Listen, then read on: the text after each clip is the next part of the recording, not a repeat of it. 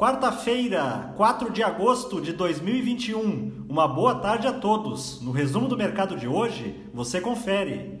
O Ibovespa terminou o dia em baixa de 1,44% aos 121.801 pontos. A cautela predominou no pregão, com os investidores em compasso de espera pela decisão da taxa Selic, que sairá hoje, no começo da noite. Os negócios também foram negativamente influenciados por dados fracos do mercado de trabalho nos Estados Unidos.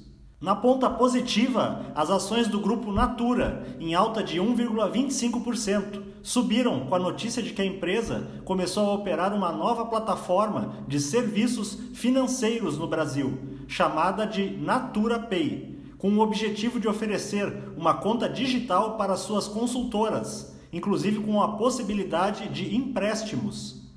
Os papéis da metalúrgica Gerdau, com ganhos de 0,62%, avançaram com a divulgação do balanço da sua controlada, a siderúrgica Gerdau. No segundo trimestre de 2021, houve um aumento de 59% no lucro líquido, em comparação com os três primeiros meses do ano. Na ponta negativa, as ações da Petrobras, em baixa de 2,12%, foram impactadas pela queda nos preços internacionais do petróleo nesta sessão.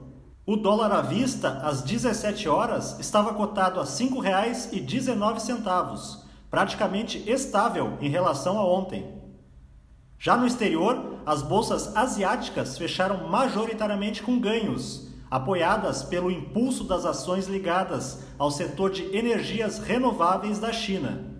No Japão, o índice Nikkei caiu 0,21% e o índice chinês Xangai Composto teve alta de 0,85%.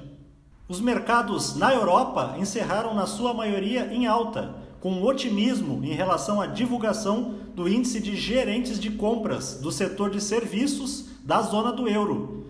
O indicador teve alta em julho, fechando o mês no maior nível desde junho de 2006. O índice Eurostock 600 fechou em alta de 0,61%.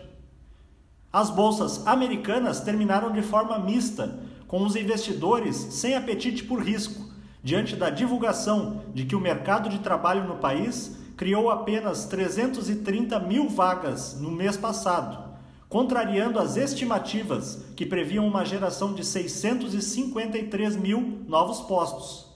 O Dow Jones caiu 0,92%. O Nasdaq teve pequena alta de 0,13%. E o S&P 500 recuou 0,46%. Somos do time de estratégia de investimentos do BB e diariamente estaremos aqui para passar o resumo do dia. Uma ótima noite a todos e até a próxima.